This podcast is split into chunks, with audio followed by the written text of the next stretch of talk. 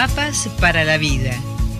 Virginia Gawel, licenciada en psicología, directora del Centro Transpersonal de Buenos Aires. Te brinda herramientas para tu desarrollo cotidiano.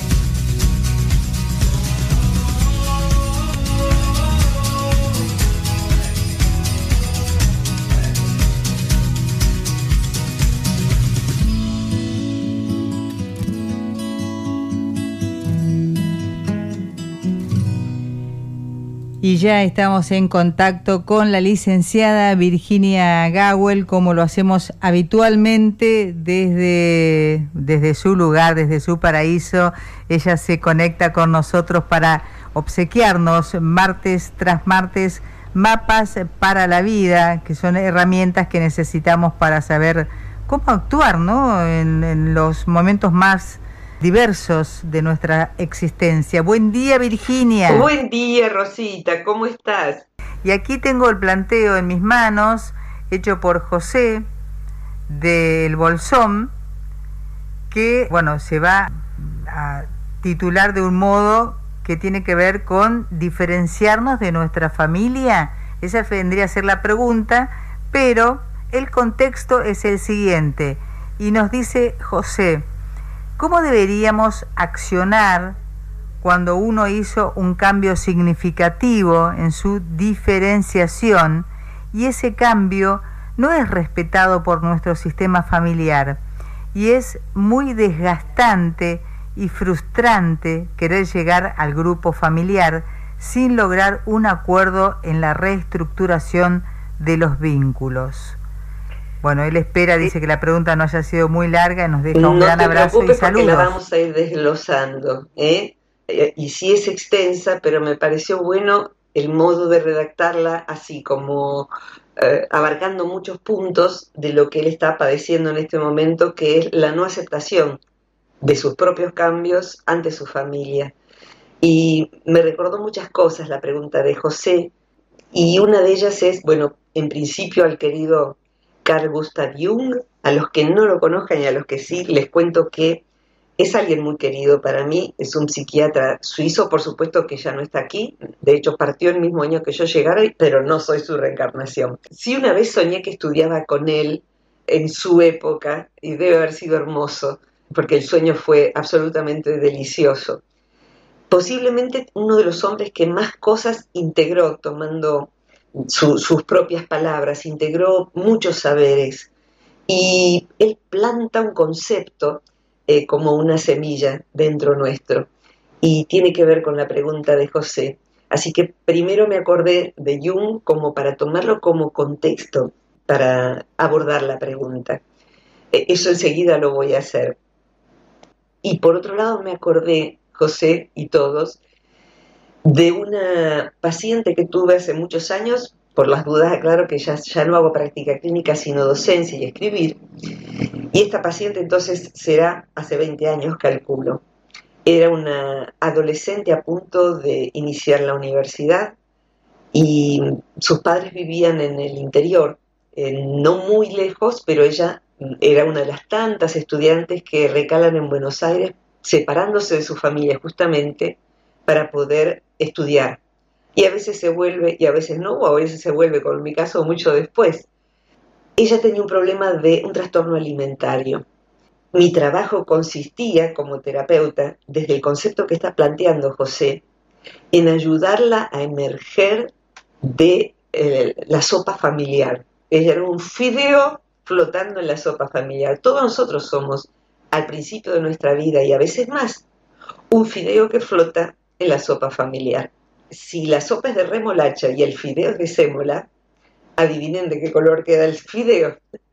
Entonces, esa diferenciación es muy costosa, es muy costosa esto de lo que habla José. El punto es que, bueno, en aquel entonces no se apuntaba tanto a, no se conocía tanto la especialización en trastornos de alimentación, entonces la recibí con ayuda de una nutricionista. Cuento yo una anécdota tan tan extensa, pero creo que, va, que ayuda a poder eh, ir hacia el final. La chica cambió, cambió su modo de vestir, cambió su relación con la comida, cambió, por supuesto, su relación con su cuerpo. tenía una presencia totalmente desleída, un cabello hermoso siempre recogido, un rostro hermoso eh, sin ningún tipo de realce, o sea, más bien escondiéndose detrás de unos anteojos de un marco muy grueso. Y la mamá se vino desde tan lejos, absolutamente hecha una furia. Ella me conocía a mí porque habíamos tenido sesiones de familia, yo estoy formada como terapeuta de familia. Y la furia de ella era, me cambiaste a mi hija, me cambiaste a mi hija. Y claro, para ella era un reproche y para mí era una felicitación. Sí, sí, claro que te la cambié, pues si no seguiría en peligro de muerte, porque la anorexia o cualquier trastorno alimentario es peligro de muerte, no es nada más que como poquito, es peligro de muerte. De manera tal que si ella pudo ir saliendo de su trastorno, podría ser cualquier otro, o el simple y tremendo apagamiento de la propia identidad, que no parece un trastorno, pero posiblemente sea el peor de todos, porque parece asintomático, digamos, pero la persona no está diferenciada de la sopa familiar. En este caso, esta chica pudo diferenciarse, pudo graduarse, pudo ser su propia, su propia persona, sí misma, sin distanciarse de su familia, pero a la vez perteneciendo a la familia sin por eso quedar sumida sin diferenciación. ¿Me explico? Espero no haber sido demasiado eh, compleja en esto que quiero decir. Me parece que está siendo muy ilustrativa en sí. Bien, me quedo tranquila entonces. Así que sí, José, a ver, necesito ahora de la imaginación de, de todos nuestros escuchantes. Una vez hice un, vos has estado allí, Rosita, en Buenos Aires, en Café Vinilo con Mario Tierno, un espectáculo de poesía, psicología y música, en donde eh, con un aro de, de, esos que se baila el hula hula, le llamaba en ese momento, imaginen ese aro, yo lo presenté ante el público porque era el modo de sin pizarra mostrar qué era lo que yo quería decir. Imagínense si quieren en un escenario con mi hermano musical, guitarrista y tantas otras cosas. Y bueno, con ese aro redondo puesto verticalmente en mi mano, dejé que pendiera, colgara una bufanda para marcar un punto de inicio. Si me, si ven desde el escenario, ese punto de inicio sería el parto. Y en nuestro idioma es un precioso vocablo parto, porque significa el parir, el ser parido en este caso, significa también inicio de un viaje. Parto, yo parto en mi viaje, cuando nazco parto en mi viaje. Y también significa que provengo, y lo sé, mucha gente lo olvida para siempre, pero José no. En mi fuero interno sé que hay un origen del que, como si fuera una unidad enorme, inmensa, con todo lo que existe, para poder vivir la vida de José o de cualquier otra persona, la vida de José necesita partirse de ese origen. Provenimos de un todo y hacia él volvemos.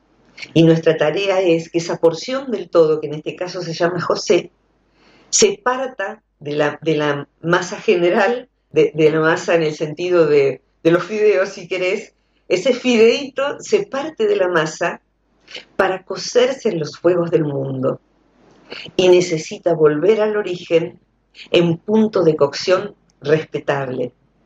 Muchas personas no logran este, esto que acabo de describir, que ahora voy a completar un poco más, pero la rueda completa sería el proceso de convertirse en un individuo. y un le llamaba proceso de individuación muchísimas personas, tal vez la mayoría, llegan siendo más o menos un fideo crudo del color que lo tiñó la familia, la tele, los medios, los comunicadores, etcétera, etcétera. O sea, eh, no sale nunca de sus condicionamientos.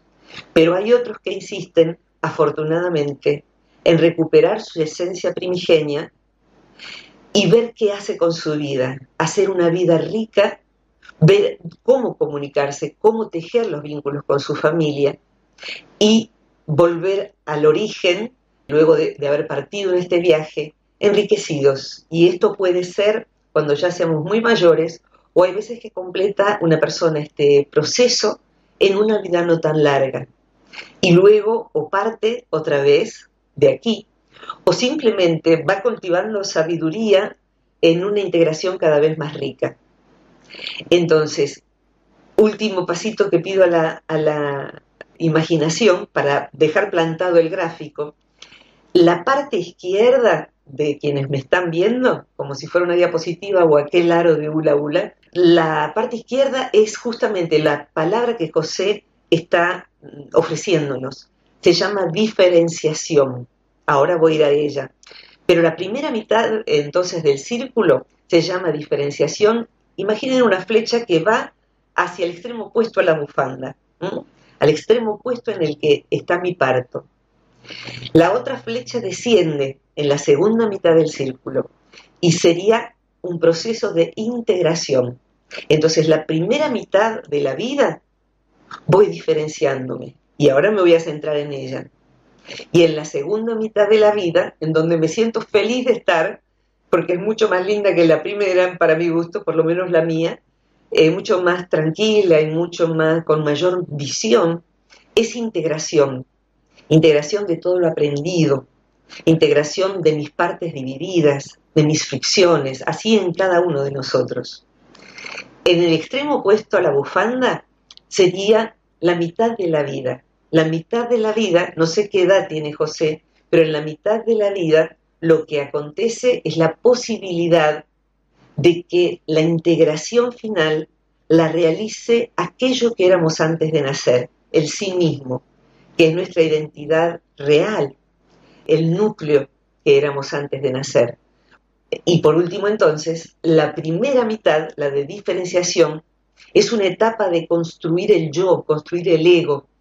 Eso está muy bien que suceda, pero si el ego es el que rige en la segunda etapa, la de integración, cuando voy generando más pleno aprendizaje, es una vida empobrecida, porque en esa etapa, en la, en la mitad de la vida, el que tiene que tomar el timón del barco es nuestra esencia, nuestro sí mismo, que, la, que Jung la definía, como algunas veces dijimos, la porción de Dios en mí, si quieren, la porción del todo en mí.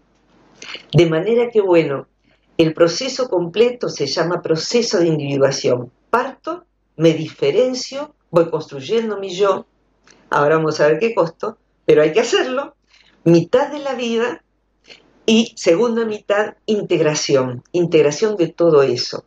¿Por qué se llama de individuación? Porque voy pudiendo ser un individuo, esto es, alguien no dividido.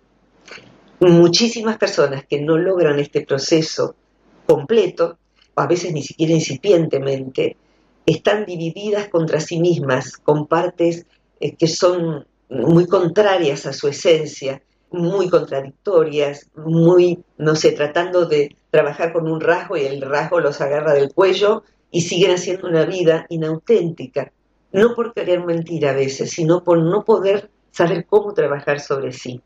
Así que bueno, esta larga locución para plantear un tema que obviamente en un curso sobre Jung me toma más de una clase, pero proceso de individuación igual convertirse en sí mismo, la persona puede creer que es ella misma, pero puede ser una mera repetidora de patrones familiares, de patrones culturales. Entonces es nada más que un ser condicionado y parte de aquí habiendo no podido cumplir completamente el proceso de individuación.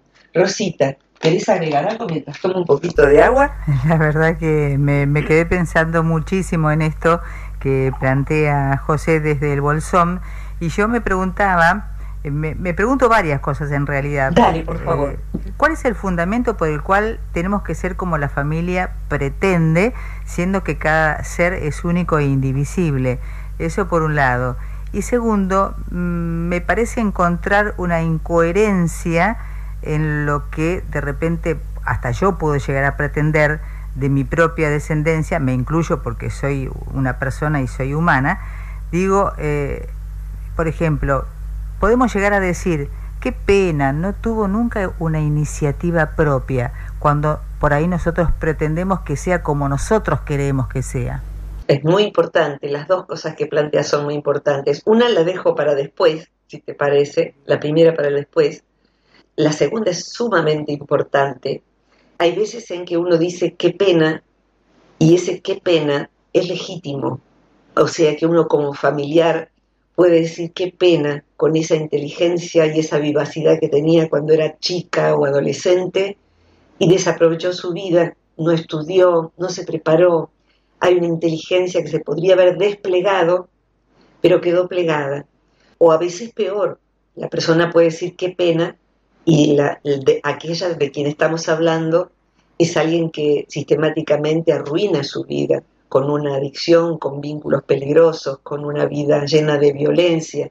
Y uno dice, qué pena de, con los padres que tuvo, con el hermano que tiene, qué, qué vida perdida y hay veces en que es cruelmente, la verdad, así, es una vida perdida. Y otras veces son simplemente disonancias con nuestras expectativas, eh, perfectamente.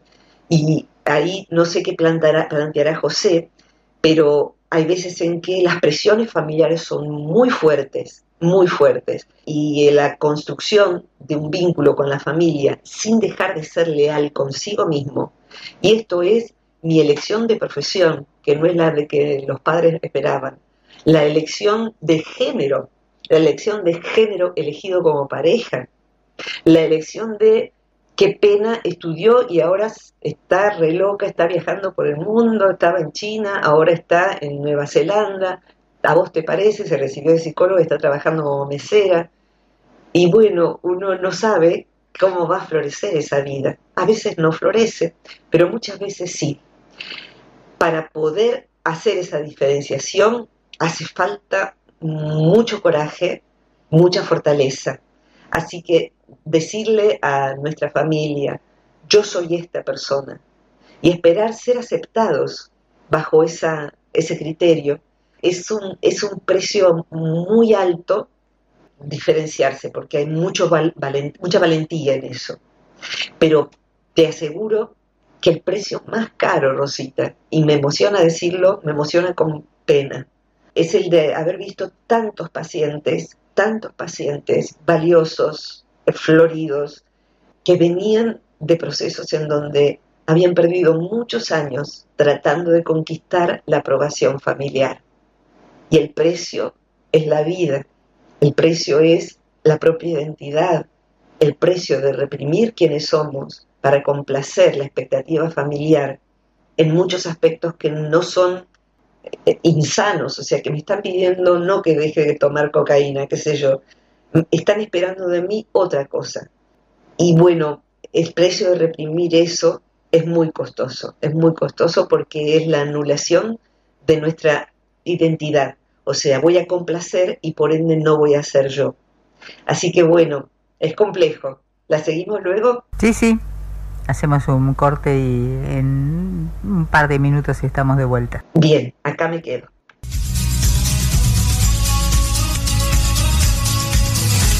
Retomamos el contacto con Virginia Gawel, licenciada en psicología, directora del Centro Transpersonal de Buenos Aires. Virginia, en este caso abordando una temática planteada por José de El Bolsón. Y la pregunta es, ¿diferenciarnos de nuestra familia? Ahí vamos. Me conmueve la pregunta también de José, porque para poder preguntar lo que está planteando, evidentemente experimenta un dolor. El dolor de diferenciarse es, puede ser muy álgido. No pienso como ellos, no siento como ellos, no elijo lo que ellos. Y además, si lo planteo, si soy diferente, no me aceptan el dolor de la no aceptación es muy alto para cualquiera de nosotros. Eh, a veces hay que padecerlo. Yo te diría, ante la desaprobación familiar, depende de qué familia uno pertenezca. A veces se pertenece con mucha suerte a familias donde hay sabiduría, experiencia de vida, un amor que nos previene de algo que estamos haciendo que es equivocado. Otras veces no, hay a lo mejor sí amor y todo eso, y otras veces ni amor, ah, porque ser un hijo no quiere decir ser amado, ¿eh? no es sinónimo. Ser hijo no es sinónimo de ser amado, porque puede no serlo y puede que su familia no pueda amarlo. A cualquiera, ¿eh? a cualquier hijo, no importa cuán brillante sea. Pero bueno, vayamos a la situación. No soy aceptado por mi familia. Esto, sin este rasgo, sin esta manera de pensar, me doy cuenta, eh, porque ya salí de la pubertad y voy siendo yo mismo, me doy cuenta de que si renuncio a esta manera de ser, no soy yo. Si acato el pensamiento familiar, no soy yo. Entonces, y ese precio yo no lo voy a pagar. De manera tal que, ahora digo yo, lo mejor creo que puede hacer alguien que fuera muy joven, que no sé si es el caso de José, si tuviese familiares, aunque no todos, que contasen con cierta sabiduría y amor, plantearse si el otro que me está cuestionando tiene alguna razón. Hay veces en que, como este, este momento, por ejemplo, de la humanidad, hay familias en donde están, hay fisuras importantes. Estamos en, hoy es 11 de enero del 2022, en donde hay fisuras familiares en donde, por las que alguien de la familia decide no inocularse lo que se llama vacuna del, del, COVID, del COVID, las distintas que hay. Y el resto de la familia sí, y algún otro de la familia no. La verdad es que ambos están afligidos. Quien la elige está afligido por el que no, porque tiene miedo y porque ama a esa persona. Y quien no la elige está afligido por el que sí, porque lo que interpreta es que su mente muy condicionada por los medios y eh, una única visión de la realidad. Y esto, en familias en donde hay amor, es muy doloroso. Y en algún punto se tratan de convencer mutuamente de las miradas. ¿Qué es lo mejor que se puede hacer? Estar informado. En cualquier caso, en donde alguien que, apreciamos su inteligencia, de quien apreciamos su inteligencia está enunciando algo que para mí es chocante, lo que yo sugeriría hacer es informarse de la visión del otro. ¿Por qué pensás así? ¿Cuáles son tus fuentes? Eh, ¿En qué te basás para afirmar esto? O sea, y la otra parte, lo mismo de mis fuentes, cualquiera sea el, tema, eh, para poder comprender mi modelo de pensamiento, no necesariamente para coincidir, sino para decir, la verdad, yo estoy muy confundida, elijo esto, entiendo por qué elegís lo otro, pero a mí las dos cosas me dan miedo, cualquiera sea, o las dos cosas me producen rechazo, las lo que fuere. Mi punto de vista es divergente del tuyo. Lo mejor que puede pasar entonces es, en diferencias ideológicas, de política, en decisiones de por qué criar a un hijo así, por qué tu nene sigue durmiendo con ustedes, y bueno, hay familias en donde se apoya lo que se llama el colecho, o sea que hasta edad tardía la criatura puede a veces dormir en el cuarto de los papás o compartirle a ratos la cama de los papás. Y bueno, no fue criado así. Entonces la mamá, el papá pone el grito en el cielo. La verdad, yo, Virginia bueno, no tengo idea de qué es mejor, pero estaría bueno ver cuál es el fundamento de los que apoyan el colecho eh, esto de que el niño duerma hasta tardíamente con los papás, y cuáles son los autores que dicen que eso no es saludable. Solamente conociendo las versiones opuestas, uno puede tener una elección inteligente. Solamente así. Elegir sin una visión más completa es elegir a ciegas.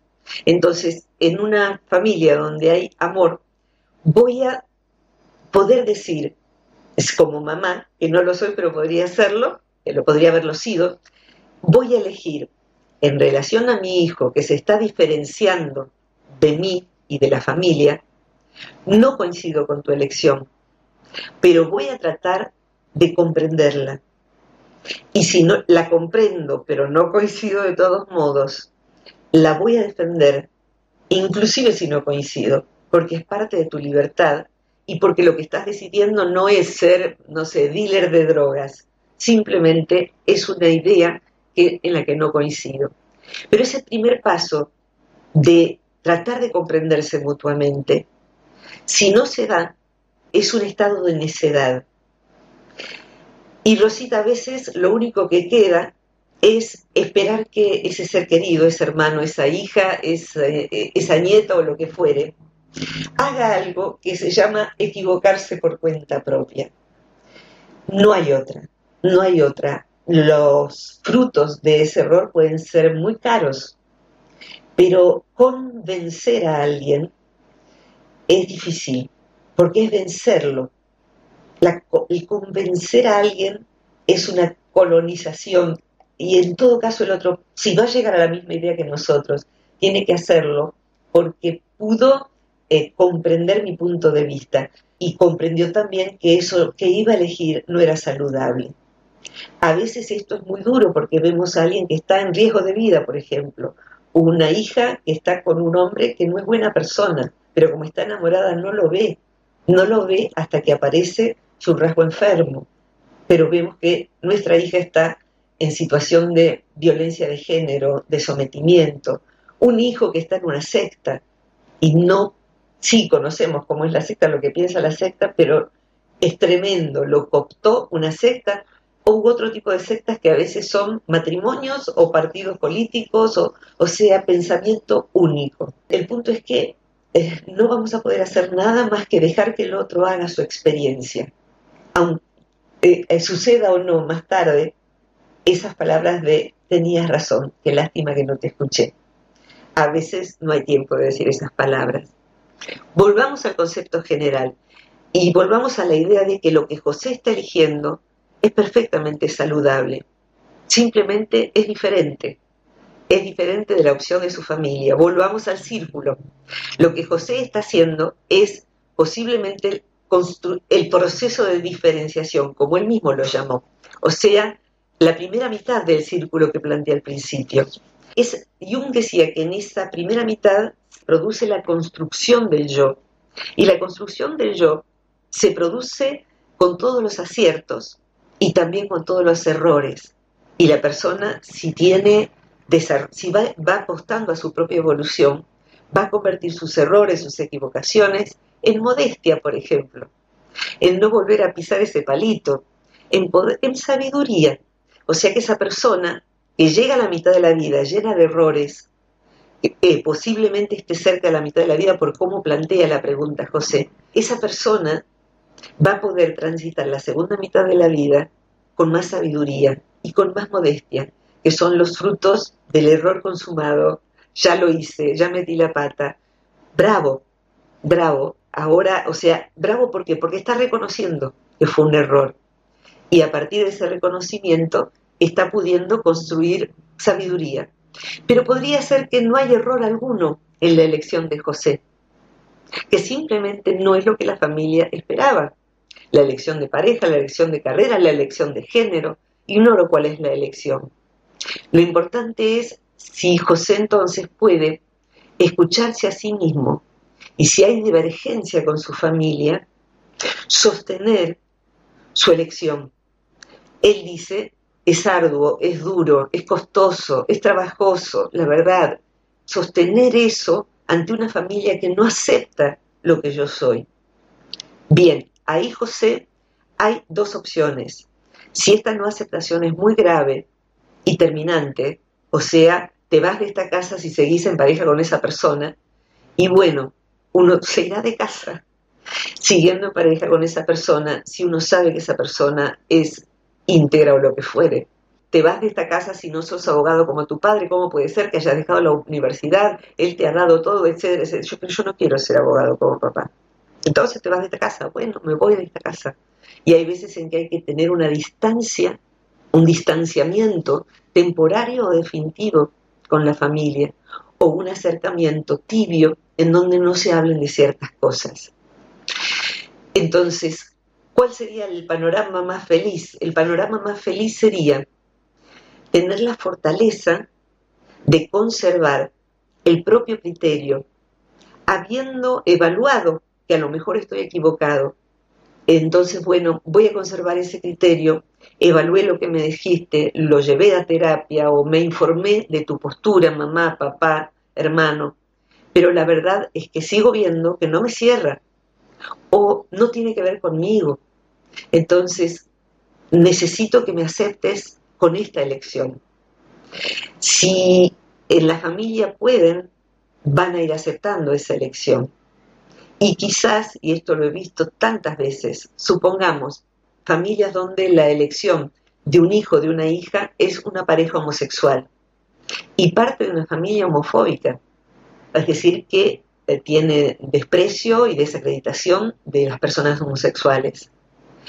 Hay veces en que esa, eh, esa ampliación de la mente produce una revolución familiar en donde se pasa de la homofobia a comprender a ese hijo, a esa hija, que lo que está diciendo es, el amor viene en distintos envases.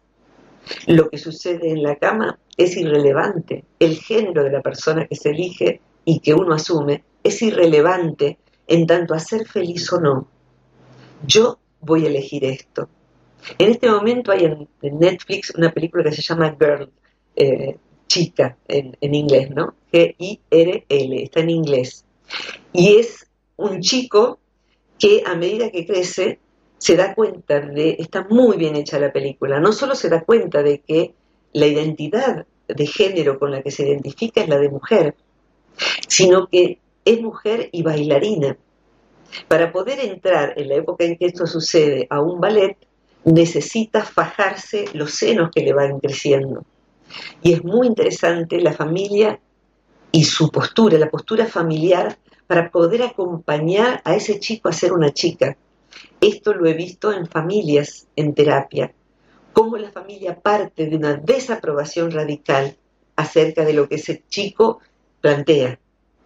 Y luego, al ir aceptando, la familia también crece en sabiduría y se da cuenta de que lo que tenían eran prejuicios, prejuicios muy arraigados, y van saliendo de el prejuicio a apoyar a ese hijo, a esa hija en su carrera, en su elección, cualquiera sea. De manera que, por último diría Rosita, ahí hay un proceso en donde no solo el individuo se va convirtiendo en individuo, sino que la familia se va transformando en abrir su mirada, en asumir algo e inclusive a veces salvar la vida toda de la integración interna de una familia que no hubiera logrado esa sabiduría si no fuera por el hijo. Diría, por, lo que iba a decir por último es que en esa primera mitad, pido que vuelvan al círculo inicial, en esa primera mitad de diferenciación, ¿por qué luego hay una integración? Porque para adaptarme a mi sociedad, a mi cultura, como hemos hablado tantas veces, para adaptarme sobre todo por supervivencia a mi familia, voy mandando un montón de atributos, de cualidades de mi persona a la sombra, a la mochila. O sea, este rasgo no, este otro tampoco, este otro tampoco, poner límites no, ser tierno no, soy un varón, ¿cómo voy a ser tierno? Poner límites no porque ser agresivo, dice una mujer, o lo que fuere. Entonces todo eso va a parar a la mochila. Y en la mitad de la vida, esa sombra necesita ser recuperada, porque Jung decía, prefiero ser un hombre completo a ser un hombre bueno entre comillas. Y un hombre completo es reapropiarse de rasgos que tuvimos que meter en la mochila en la primera mitad del círculo para ser completos y tener una persona, una personalidad, una manera de ser enriquecida por aquello que metí en la mochila para que mi familia me aprobara o bien para diferenciarme de ella.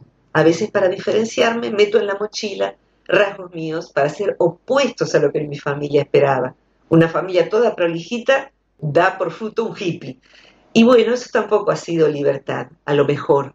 Y a lo mejor puedo no ser tan extremo, pero ser yo mismo.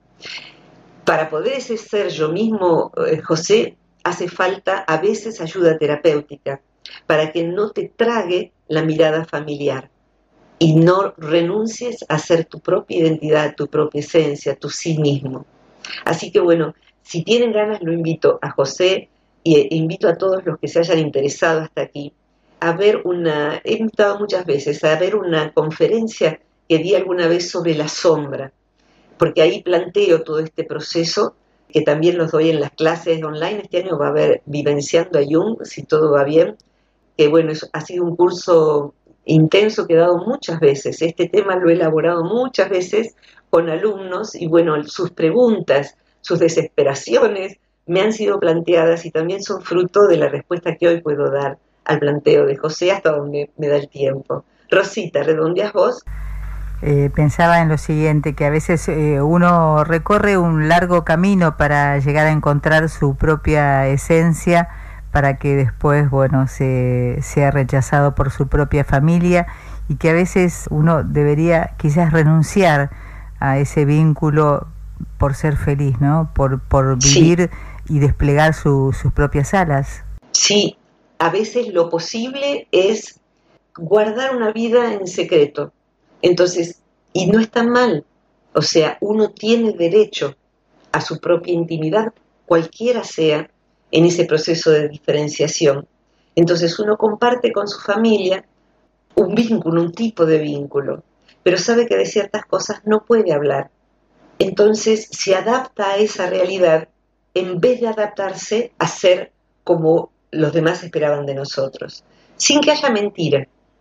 O sea, ¿cómo te va con tu pareja? ¿Todavía siguen juntos? Prefiero no hablar de eso, mamá. déjame tranquila, vos sabés que si vamos hacia ahí vamos a discutir. Ah, ¿no ves que no se puede hablar con vos? Mira, prefiero que no. Y uno se levanta y va a buscar un libro y después los demás van sabiendo que es eh, irrenunciable. Uno tiene que saber en esa primera mitad, Rosita, dónde empieza la propia necedad y dónde hay algo que es innegociable. Esto no lo negocio. Así que no, yo no voy a hablar de esto. Esa es mi vida privada.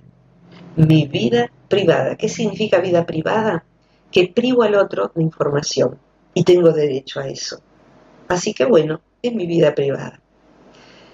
Rosita, ¿redondeamos aquí? Sí, aquí nos quedamos, Virginia. Gracias, eh, gracias, gracias por este tiempo, por tus preguntas. Gracias, José, por la tuya. Gracias a nuestros escuchantes y a quienes entre todos hacen posible que la columna esté subida a Spotify, a todas las redes e inclusive a YouTube. Y los que quieran, eh, siempre, todos los días, si no es un audio, es una, un texto o algo, en las redes sociales estoy con mi nombre y apellido. Y bueno, entre todos vamos haciendo esta columna, ustedes aportando los temas como José hizo hoy. Y yo invito a los eh, escuchantes de, la columna y a aquellos posibles o potenciales escuchantes que vuelvan a, ¿por qué no?, a revivir estos instantes porque es una verdadera delicia escucharte, Virginia. Gracias, corazón. Muchas gracias. Muchas gracias a todos los que hacen esta, eh, esta, estos mapas para la vida. Bueno. Hasta la próxima. Hasta la próxima. Chaucito, hasta pronto. Jessy, que estás allí también. Un beso. Gracias. Virginia Gawel, entonces, reencontrándose con nosotros como cada martes. Y a los que quieran eh, proponer algún tema en particular, alguna inquietud que tengan, lo pueden hacer al más 549 2323 52 64 97 a quienes nos escuchen desde cualquier punto del planeta a los que estén dentro de Argentina por supuesto es el 2323 526497. Llegamos al final, como lo hacemos habitualmente el día martes, de Mapas para la Vida con la licenciada Virginia Gawel, licenciada en Psicología y directora del Centro Transpersonal de Buenos Aires.